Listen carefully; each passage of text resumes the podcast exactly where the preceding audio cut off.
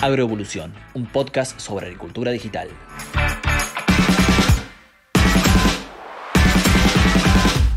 Buenas, buenas, ¿cómo están? Eh, esta es una nueva edición de los podcasts de Fieldview, un nuevo espacio que estamos dedicando para hablar con profesionales del sector agropecuario, gente de aquella que sabe mucho sobre lo que son tecnologías agropecuarias, robotización, electrónica y agricultura digital. Eh, en este espacio vamos a tener diversas entrevistas a modo de charla que nos van a ir sirviendo un poco para, conocer cada, cada, espacio de lo que nosotros llamamos agricultura digital. Eh, mi nombre es Jeremías Drobot, yo trabajo en el área de marketing de Fieldview y eh, voy a estar acompañado por compañeros del equipo y en cada uno de estos podcasts entrevistaremos a, diversas personalidades del sector que son generalmente asesores reconocidos e, independientes que nos van a saber trazar un poco la, línea de, cómo viene y cómo viene el productor argentino sobre todo ante estas nuevas tecnologías. Andrés Méndez es eh, un asesor y un técnico histórico del INTA de Manfredi, que fue un poco como, como la meca en todo lo que son en lo que fueron y son eh, cuestiones tecnológicas de, precisión y, siempre estuvieron a la vanguardia de, las nuevas tecnologías. Así que eh, Andrés, eh, un gusto poder saludarte y gracias por unirte a este primer espacio, a esta primera grabación que tenemos desde Filvio. Hola, ¿cómo están, Jeremías? Marcos. Hola Andrés, bienvenido. Y por otro lado tendremos a la dama del equipo que es Abril Trobo, del equipo de marketing de Filview. Eh, Abril un poco nos va a contar eh, cómo se llama este, este espacio, este, este podcast que, hemos denominado agroevolución, eh, en, referencia a, las evoluciones constantes que tiene la tecnología en el campo y, cuáles son las características. ¿Cómo andas, Abril? Hola a todos, ¿cómo están? La verdad que yo por suerte muy bien, muy contenta de, estar acá y poder hablar con Andrés. Él es, bueno, ingeniero agrónomo, egresado de la Universidad Católica de Córdoba. Y creo, corregime Andrés, pero recientemente fuiste nombrado director de innovación, buenas prácticas y tecnología agrícola de la Dirección Nacional de Agricultura.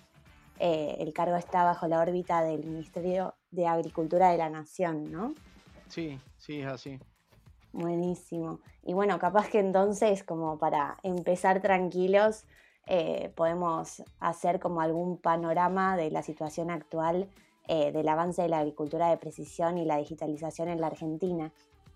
Sí, básicamente yo aún creo que Argentina en un momento se desarrolló bastante rápido en lo que fue agricultura de precisión, eh, que fueron los primeros años, hablando entre el 2000 y 2006 fue bastante exponencial el crecimiento, donde había mucho interés y después se fue como calmando un poco eh, todo el fervor ese y muchas de las tecnologías que nosotros pensábamos que iban a explotar, como ser la aplicación variable de insumos, que pensábamos que iba a ser algo explosivo, fue media lerda, porque obviamente que necesitaba de que que lo hacía en el campo conozca mucho del campo, sepa en qué momento aplicarlo y eso no es tan fácil de manejar, todas las condiciones climáticas, el momento de la fertilización, variable y todo eso, no son eh, pasos sencillos. Y después vimos que fue una evolución, digamos, eh, más hacia lo que era todo control, todo lo que eran equipamientos de control y eficiencia, fueron evolucionando mucho más rápido, como son los pilotos automáticos actuales, bueno, monitores de siembra, todas las máquinas tienen un monitor de siembra, eh, y eso fueron los, que fueron evolucionando más rápido. Y hoy entramos en una era que veo que la tecnología eh, está como muy aislada en algunos lugares y otra tecnología que es más la, tecnología que se transmite en tiempo real, como la que tienen ustedes con Filvio o tiene John Deere con el centro de cómputos que manejan, donde la tecnología viaja este, a, un centro donde todos saben lo que va pasando con esa máquina en el campo, lo que está haciendo, cómo lo está haciendo, y eso creo que justo agarrado con la pandemia actual ha sido un un cóctel bastante interesante, donde se ha visto un desarrollo eh, bastante rápido. Yo creo que muchos que esperaban este crecimiento en 3, 5 años se dio prácticamente en el periodo de pandemia y eso ha sido bastante interesante Yo veo que los productores, los contratistas están mucho más abiertos a la tecnología y ahora creo que empieza otro proceso que es bastante más complejo y bastante más lindo, que es el empezar a ver y a interactuar con formación de ecosistemas para distintas actividades. Yo en la actualidad me he tomado muy, eh, muy en serio el trabajo de, decir, bueno, armar ecosistemas para que una economía regional o una producción sea más eficiente y mejore y tenga mejores precios de venta, por un lado. Y el otro lado es armar ecosistemas para problemáticas que tiene el campo en la actualidad. Y entonces si nosotros dividimos en que una vaya para mejorar el sistema y hacerlo más competitivo de acá en adelante, es un factor que es interesante porque ya le da otra perspectiva al productor. Y el otro punto, que es darle soluciones al agro, creo que es más fuerte porque hoy tenemos muchos problemas y uno de ustedes, bueno, lo conocen bien, que es el tema de los periurbanos, el manejo de periurbanos, las zonas de exclusión, que son bastante complicadas y si nosotros no tomamos medidas de trabajo y respuesta técnica rápida, podemos llegar a tener un desastre bastante grande porque no, no se rige por, una, por lo que la ciencia avala, sino que se rige ya por el sentimiento. Y hoy vemos que hay zonas de exclusión, nos están hablando de zonas de exclusión de más de 5.000 metros. Entonces, si supongamos que en todas las provincias pasa lo mismo y tomamos 5.000 metros de zona de exclusión, probablemente queden eh, más de 5 millones de hectáreas fuera del sistema productivo. Andrés, eh, te quiero hacer una pregunta de, acerca cómo, de cómo ves el perfil del productor argentino eh, a la hora de incorporar tecnología. A diferencia, si se quiere, vos has viajado bastante de, lo que es Estados Unidos o Brasil inclusive o Europa. Eh, los números por ahí del productor local son más finitos y, por ahí la adopción viene por una exclusiva necesidad de, las herramientas o también porque ve que se tiene que subir a una ola que, que si la deja pasar eh, se va a quedar afuera. ¿Cómo ves vos, y, atado a esto, eh, qué herramientas o de qué tipo de, manejo crees que, más van a pegar y, van a quedarse? ¿O cuáles son otras que, pasarán de largo para tu opinión? Sí, mira, yo ahí en eso que vos trazaste, te diría que el productor argentino tenemos varias diferencias entre productores. O sea, no es lo mismo un productor pequeño a un productor grande que tiene otro nivel, que puede tener otro tipo de análisis.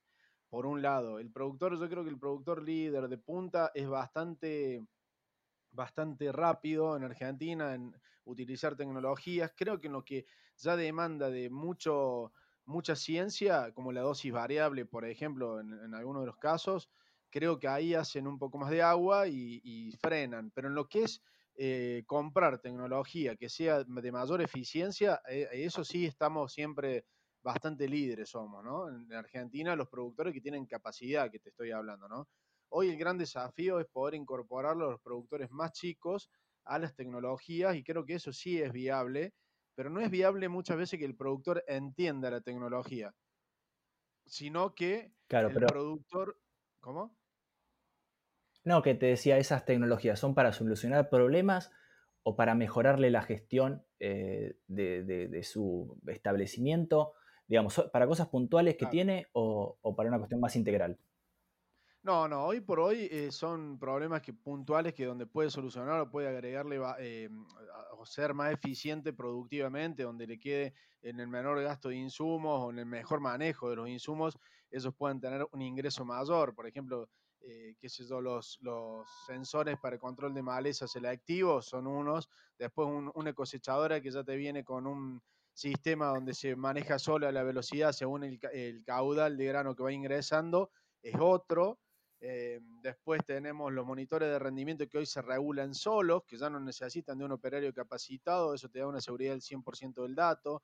Esas cosas sí se van a ir implementando porque ya vienen en la máquina, digamos, o sea, ya vienen con la, con la máquina y uno sabe que es más eficiente y que va a ganar plata. Yo justo hoy hice un cálculo de un WIT, un WIT seeker y lo está recuperando, si hace 5.000 hectáreas tres veces, o sea, en el mismo lote, o sea, 15.000 hectáreas en sí, lo recuperas en menos de un año la inversión. Bueno, lo mismo pasa con las cosechadoras que van a plataforma llena, control automático de la velocidad o que limpian el grano eh, según la cámara de visión artificial que está puesta en Noria. eso te da un 17% más de ganancia. Entonces, todo lo que te permita ganar más y rápido, el productor no tiene problema de invertir por lo general, ¿no?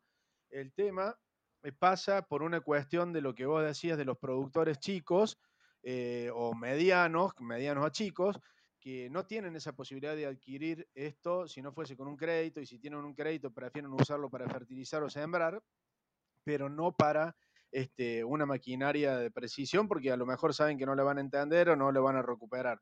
Lo virtual, lo que hoy a vos te parece virtual y que no se recupera, es difícil que ellos lo, lo vean, digamos, esa ganancia, ¿no? En el caso de los productores chicos, lo que nosotros estamos viendo son las plataformas de comercialización eh, que ahí sí vemos que hacen una gran diferencia. Una gran diferencia de decirte que están cobrando el doble a aquellos que se integran en una plataforma de comercialización y la plataforma de comercialización te va exigiendo una determinada calidad para un determinado consumidor. Entonces eso sí hemos visto que estas plataformas, productores pequeños, donde ya tienen el consumidor dado, eh, le van pidiendo esa calidad y eso se paga el doble y entonces el productor se engancha por el precio que cobra diferencial, pero no porque entienda la tecnología y muchas veces no va a entender lo que está haciendo, los cambios que está haciendo en el campo, pero lo va a terminar haciendo porque económicamente es lo que le conviene.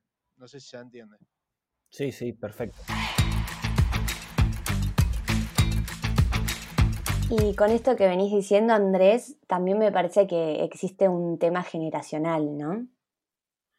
Sí, Abril, eh, es así. Eh, nosotros en el año 2005 empezamos a ver ese gran cambio generacional del hijo del contratista. Bueno, esto también hay que ponerlo en claro, que nosotros tenemos una gran posibilidad en Argentina de llegar a tener la utilidad de las herramientas, porque son los contratistas los que hacen la mayor parte de la siembra, la cosecha, la pulverización en el país, y el productor le exige al contratista que tenga X eh, equipamiento. Entonces esos equipamientos eh, lo que logra el contratista es tener que estar comprando estos equipamientos para ser competitivo, con lo cual hace que, bueno, que sí o sí se capacite alguien de los que viene abajo, no es el dueño que antes manejaba la máquina con una pulsiana o con un martillo y le pegaba a la máquina para arreglarla, hoy no, el, hijo del contratista enchufa un pendrive o la computadora o un celular por Bluetooth y puede estar corrigiendo problemas de la máquina. Entonces, la, cosa cambió muchísimo. Entonces, en lo que es tractores, cosechadoras, en pulverizadoras, en siembra también,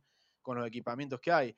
Entonces, obviamente que a medida que se va cambiando la generación, va mejorando todo el sistema, hay otra cabeza distinta para, y mayor apertura, y, ganas de hacer cosas nuevas, que eso es lo importante para lo que se viene, porque lo que se vino hasta ahora es una parte, pero lo que se viene es mucho más revolucionario y necesitamos de esas cabezas más abiertas.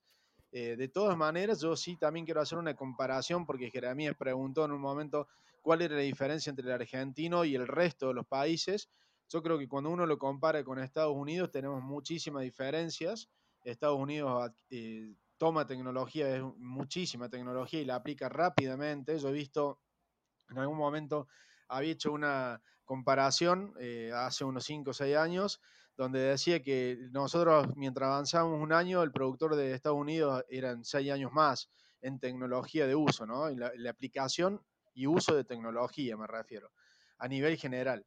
Entonces, eh, un productor que estaba con la computadora viendo lo que pasaba con el equipo riego, que era muy normal en Estados Unidos, acá no se veía. Y eso, ese, ese paso es, es, bastante lamentable porque uno quisiera que vayamos más rápido. Nosotros, para comentarle, en el año 2005 en Argentina se hizo un esquema como el de Philview, que lo hizo una empresa argentina que era IGB, eh, y fue muy avanzado y obviamente que cayó y en el 2007, ya no sé, 2008 ya se dejó de, de fabricar porque no tenía, no pegaba. Y después fíjense que Philview, que empezó con prácticamente con los datos que traíamos eh, eh, Precision Planting, después Monsanto y después quedó para Philview, eh, es una plataforma espectacular y funciona de la manera que, que todo el mundo quisiera que funcionen las plataformas, ¿no? que se bajen rápido los datos. Hay que, hay que recordar que para decir una cosa, yo cuando empecé con los ensayos de agricultura de precisión usábamos disquete y una, un disquete era por pasada de máquina, que después fallaban, se rompían, no teníamos los datos. Hoy todo se transfiere eh, vía la nube y uno tiene una, en un celular o en un iPad los datos en tiempo real. Bueno, eso en el 2005 lo que le decía que había hecho esta empresa de, de Córdoba y después lo dejó de hacer. Claro. Bien, Y, ahí, eh, en cuanto a, esto que, venís diciendo y por ahí cortito, eh, las brechas generacionales, por ahí eh, lográs que una persona mayor em, empiece a usar tecnología. ¿Cómo crees que deben ser las plataformas? ¿Deben ser bien sencillas? ¿Se deben integrar entre varias soluciones? Porque tampoco creo que un productor quiera tener cinco aplicaciones distintas en el celular. Y a su vez debe ser bien sencilla, pero debe generarle confianza a la persona para que por sencilla no parezca eh, inútil, digamos, o, no tan efectiva? Mira, yo te digo que para la única forma que en Argentina se utilice algo de forma masiva es que sea muy sencilla. Ese es el punto de vista mío, ¿no? O sea, si vos no haces algo muy sencillo, no se termina usando. De hecho, bueno, marcas líderes, como el mismo, yo nombro John Deere porque, bueno, es uno que va en la avanzada, digamos, básicamente, pero que te ponga hoy un, eh, que el monitor de rendimiento se calibra sola con las balanzas que tiene en la tolva, tiene infinitas calibraciones en una cosecha y ya no, no hace falta el operario, porque el operario es imposible que aprenda. Y si eso pasa en Estados Unidos, imagínate en países como Argentina, o sea, es mucho peor eh, la situación. Y obviamente que después Argentina, en lo que es Cono Sur o Latinoamérica, lo veo mucho mejor posicionado que el resto, en los productores que tienen eh, buen nivel, digamos, de adquisición de tecnología, para mí no podemos ni comparar con Brasil, o sea, estamos arriba en el esquema de uso de tecnología y cómo se usa. Lo que pasa es que Brasil viene mucho más rápido avanzando de hace muchos años con mucha inversión a lo que es ciencia y tecnología en el Estado, que eso es, clave, y eso se está viendo hoy con lo que es Actech. O sea, Actech hace seis años Argentina tenía más, eh, económicamente movía más cantidad de Actech, y significando en plata lo que, lo que era eso, y hoy Brasil nos eh, prácticamente nos está triplicando, o sea, ya nos duplicó y ya nos va a triplicar. Entonces, pero eso es porque se invierte en ciencia y tecnología, básicamente.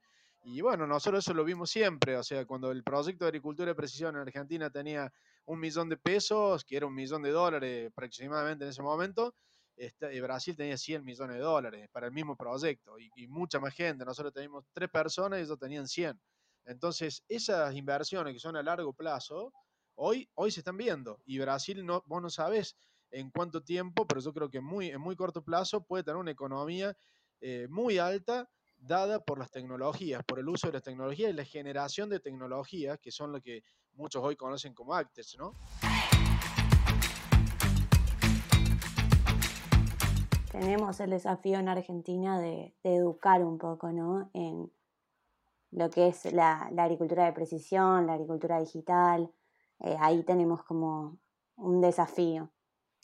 Sí, en base a eso, Andrés, te quería consultar, eh, también ya que está justo lo que está hablando Abril, em, el tema de la, eh, que nosotros vemos algo diferente, que se hablaba de agricultura de precisión y ahora estamos hablando también de agricultura digital. ¿Por qué? Porque el parque maquinaria que tiene el productor a veces no es compatible con, con las plataformas que tenemos pero sí puede empezar a digitalizar y es lo que estamos viendo más masivo con, las diferentes aplicaciones o diferentes plataformas que tenemos en el mercado, en el cual van viendo y digitalizando todas las operaciones que hacen y van tomando decisiones. Después, si tienen la compatibilidad, pueden llegar a aplicar una siembra variable con densidad de semilla o de fertilización. Y, cómo ves eso? ¿Cómo ves la evolución del parque ese de maquinaria o cómo ves la adopción de de, la digitalización de esa, información. Sí, yo creo, bueno, eh, está bien la descripción que hiciste. Eh, yo creo que eso que está pasando hoy pasó toda la vida, nada más que eh, toda la vida con estas máquinas y con esta tecnología. Lo que era agricultura de precisión bajada en un software, vos necesitabas siempre el software de cada marca de cosechadoras, por ejemplo. Después era un lío analizar todos los datos, la compatibilidad, viste, todo eso. Bueno, hoy está pasando justamente con lo que decís vos, con las plataformas digitales, que eh, cómo hacer para que se comuniquen entre todas, que yo creo que eso se va a lograr porque eh, siempre se ha logrado a medida que uno veía que iban pasando los años, después se hacían compatibles de alguna manera y se podían leer los datos. Eh, lo ideal, desde mi punto de vista, es que si bien una empresa, si vende una determinada plataforma, también debería ser compatible con cualquiera de las otras, como sería un ISOBAS, por ejemplo, pero en la parte digital. ¿Por qué? Porque eso es lo que te hace más simple al usuario, porque mm, sobre todo un contratista o a un asesor, porque acá en Argentina el que te puede hacer más el impulso de que esto se dé más, más rápido es el asesor, más que el productor, el, punto de vista que tengo yo. Nosotros vamos a querer capacitar, capacitar, pero nunca llegar a la capacitación y la gente vos terminás de dar una capacitación y, te llama el otro día para preguntarte el, paso 2 de la capacitación y vos no podés creer, ¿viste? Entonces, creo que en eso sí tenemos que hacerlo, como dijo Jeremías al principio, tiene que ser lo más simple posible y que el productor, el contratista, el asesor se sienta parte de poder aportar un dato y mejorarlo y mejorar el sistema con ese dato que aporta y entenderlo, poderlo entender, porque si no es muy difícil, ¿viste? Eh, muchas veces yo he visto, eh, me he cansado de ver eh, cosas que por ahí se analizan digitalmente, un proceso bárbaro, bajaste el mapa, lo limpiaste, fuiste al lugar, sacaste la muestra, hiciste todo bien, pero te llevó un trabajazo bárbaro y te costó mucha plata, pero después aplicaste la dosis variable al revés, o aplicaste un sensor de lectura de índice verde al revés, entonces fertilizaste al revés de lo que se necesitaba en el lote. Entonces vos decís, eh, falta criterio también. Eh, no sé si se entiende lo que quiero, el, concepto que quiero llevar. Y ahí, ahí Andrés, el tipo, el tipo ese que, aplica al revés, como decís vos, que, yo he escuchado también que, pasa, ¿qué crees que, cómo, cómo, va a seguir? ¿Se, frustra o, le da una vuelta de tuerca porque sabe que es lo que, lo que tiene que hacer, digamos, sea dosis variable? Eh, ¿Cómo lo ves en ese sentido? Por lo, general, por lo general yo creo que no se frustra. Yo creo que lo que hay que hacer en ese caso hay que eh, tratar de tener un ecosistema que lo contenga, ¿me entendés? O sea, si vos sos parte de una plataforma, bueno, que la eh, persona te, comparte los datos a vos y, y, alguien del grupo le diga, che, estás haciendo al revés las cosas, fíjate, entonces vos te vas corrigiendo año a año, vas aprendiendo, un proceso, un proceso de aprendizaje y que no es fácil porque hay, mucho, hay biología en todo esto y hay clima, o sea, el clima le arras una barbaridad, o sea, uno puede fertilizar a la siembra o en B6 o en B8 esperando una lluvia y no llega la lluvia y fertilizaste y a lo mejor no, no fue utilizado de la manera que lo pensabas hacer. Entonces, hay muchas cosas que yo creo que hay que armar esos grupos, que yo lo estoy empezando a llamar ecosistemas de trabajo, donde hay que ir ah, configurándolos a esos ecosistemas como diferentes, o sea, hay grupos diferentes, la gente no es igual en una zona que en otra zona, no es lo mismo el contratista que el asesor que, y que el productor. Entonces hay como que ir armando esos ecosistemas para que se retroalimenten y sea más rápido el uso de la tecnología. Te puedo dar un ejemplo, hay, hay algo más fácil todavía para verlo a esto que te estoy diciendo. Una red de estaciones meteorológicas, donde vos, por ejemplo, tenés una persona que con su pluviómetro midió a lo mejor el doble que vos estando a 10 kilómetros de distancia. Pero a lo mejor esa medición es porque se olvidó descargar la anterior lluvia y le quedó el doble. Entonces, como que se vayan corrigiendo entre ellos. Che, no, mira, estamos a 10 kilómetros y los tres puntos que te rodeamos estamos teniendo un dato distinto. Fíjate si vos estás bien o estás mal, cómo hiciste ese proceso, vaciaste el, medidor o no calculaste y le restaste lo que tenía. ¿Entendés? Una cosa simple, te estoy haciendo un ejemplo muy simple, pero llévalo después a, lo, a la complejidad que puede ser la aplicación eh, digital en el agro, ¿no? En toda la parte digital, porque lo que se viene eh, para los próximos años realmente va a ser revolucionario, eh, como es la robótica, ¿no? La robótica, bueno, ya muchos conocen que es robot en Argentina y están trabajando bien, y, y eso es un cambio, va a ser un cambio muy grande también para el productor.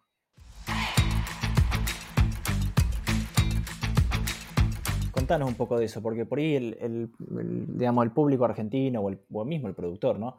Eh, la palabra robótica le suena a, ciencia ficción, eh, máquinas andando sola por el campo. Sí, y, también cómo se tiene que preparar, ¿no? O sea, en el sentido de que hay que estar abierto después a incorporar estas tecnologías. Ahí vos tenés que pensar que hoy una cosechadora es un robot. O sea, bueno, mañana creo que va a haber un lanzamiento de una máquina, de una clase nueva que tiene 790 caballos y es un robot, se regula sola la máquina. Eh, hay sembradoras que, mm, tractores que tiran una sembradora y tienen hasta 6, 7 acciones que cuando llegan a la, a la cabecera levantan la máquina, giran y vuelven a ingresar. La pulverizadora es lo mismo. O sea, hoy las máquinas grandes son robots, nada más que va arriba una persona.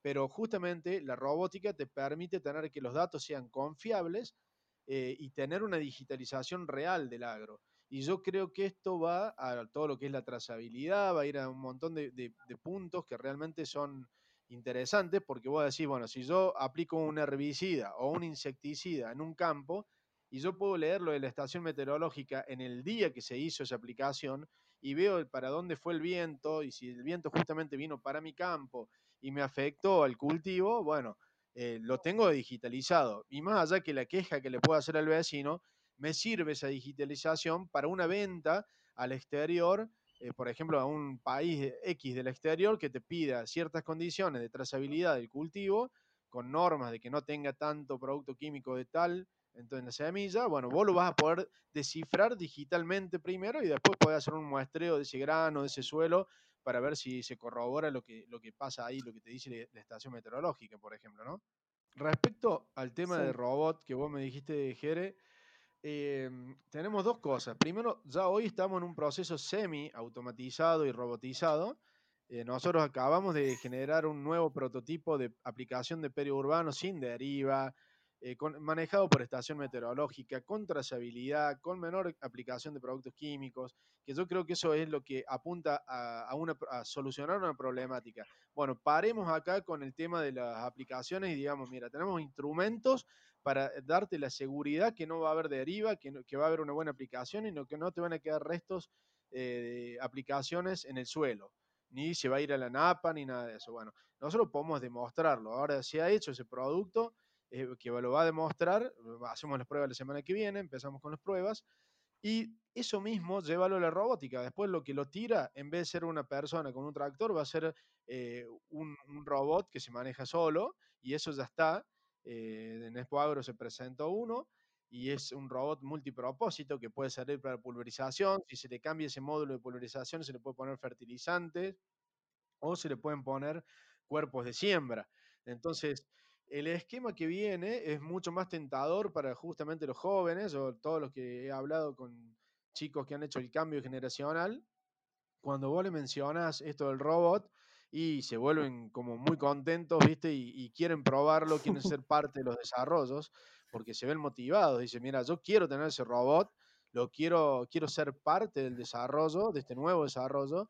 Y bueno, y en esas tecnologías y esas Actech que van a ir en el robot, porque un robot a lo mejor tenga 20 Actech hoy o tenga de, acá a un futuro 100 Actech incorporadas, es donde ahí la imaginación, lo que vos te imagines, lo vas a lograr. Hoy, hoy prácticamente yo digo, todo lo que vos te imaginás que querés hacer en el campo, lo lográs. Entonces, por ese lado viene el, futuro, me parece. Vos ves que siempre las soluciones, eh, eh, sean eh, ambientales o esta todo este problema que hay, como mencionaste, con las pulverizaciones y todo, siempre van a venir de la mano de la tecnología. No es que va a haber que desandar camino y volver atrás al siglo pasado a, producir de otra forma. Eh, ¿Vos crees que la tecnología se puede ir amoldando a, la forma de, producir eh, de forma segura, digamos, y, certificada, ¿no? Yo creo que la tecnología es la gran solución, bien utilizada, obviamente, bien utilizada es la gran solución. Como mal utilizada no lo es pero la realidad es que puede ser que conviva, yo no quiero ser tan eh, determinante en decir que es lo único, yo creo que sí hay sistemas de producción y que algunas personas se inclinan más por un sistema de producción y otras más por otro. Eh, no es fácil cambiar un sistema productivo y tener buenos rendimientos y, en el momento que queremos hacerlo, ya esto lo se ha visto cuando ingresó la siembra directa y hoy dejar la siembra directa sería medio como que imposible para nuestro país pero sí creo que va a venir desde el punto de vista ambiental. De hecho, que ya eh, todas los, eh, las entidades, hay muchas entidades como FAO, bueno, el BID mismo, eh, que están pidiendo que se trabaje en una onda de captura de carbono, de una mejor huella hídrica. Y bueno, la captura de carbono hoy está siendo como medio como mal utilizada, porque muchas veces uno dice, sí, capturo carbono, pero en realidad el tipo está haciendo una agricultura moviendo la tierra, sacando el máximo rendimiento, pero ahí no hace la captura de carbono, le hace con un bosque que está a lo mejor a mil kilómetros. Entonces yo creo que la realidad, el sistema que nosotros estamos proponiendo en la Argentina, es que en el lugar donde se produce el grano, vos puedas hacer bien, lo mejor posible, el manejo de la huella de carbono y de la huella hídrica. Entonces, si vos combatís una maleza puntual, sin que caiga el producto químico en la tierra o en el rastrojo, sino en la maleza, vos estás combatiendo esa maleza y esa maleza no te consume agua para el cultivo. Entonces estás mejorando la relación de agua del suelo para el cultivo y no para que te la tome la maleza. Y estás aplicándole el producto justo. Y por otro lado, la huella de carbono con rotaciones, con rastro, con siembra directa y con cultivos verdes en algunas combinaciones y lugares donde lo puedas hacer, creo que es un aporte más a decir, bueno, estoy tratando de lograr un mejor manejo del suelo. Y creo que va por ese lado y no va por el lado de, hacer una cosa mal en un lugar y tener un bosque que te ampare eh, a mil kilómetros o 500 kilómetros. ¿Entendés? Que yo creo que ese es más el esquema de Brasil, que te desmonta una Amazona o, para, hacer una siembra y después te dicen que están capturando carbono. Entonces eso es como medio raro. y, en ese esquema nos yo veo a la Argentina muy bien posicionada porque el argentino es, trata de ser lo más eficiente posible en el manejo y, y hacer bien las cosas. Eso sí se nota.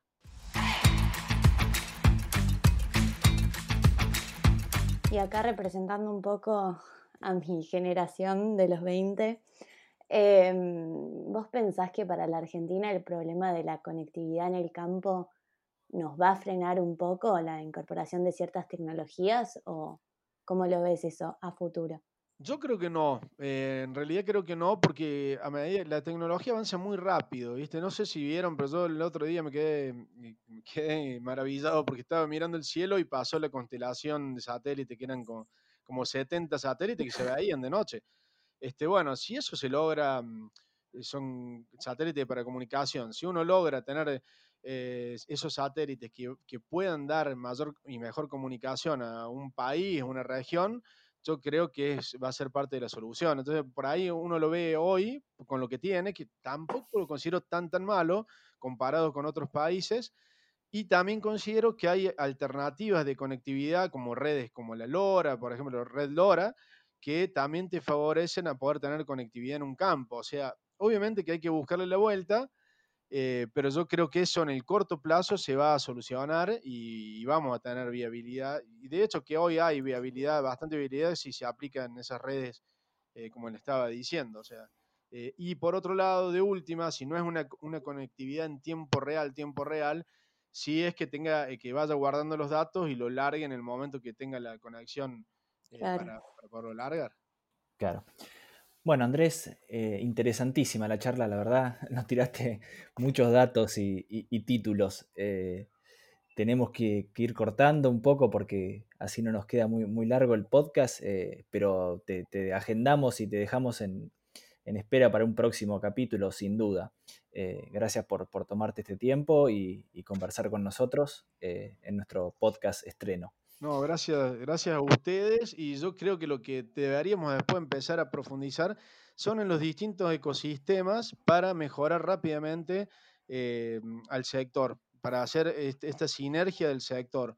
Y ahí sí creo que eh, va a venir el éxito total de la agricultura digital, la agricultura de precisión, las ACTECH, y es donde vamos a poder también exportar ACTECH, que es lo que se ha hecho hasta el momento con la maquinaria agrícola, el sistema de siembra directa, el silo bolsa, la agricultura de precisión.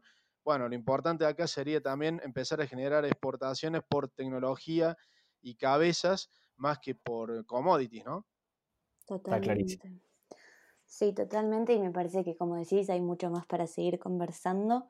Así que bueno, les agradezco a todos por habernos escuchado y los esperamos en el próximo episodio de Agroevolución. Esto fue Agroevolución, un podcast sobre agricultura digital.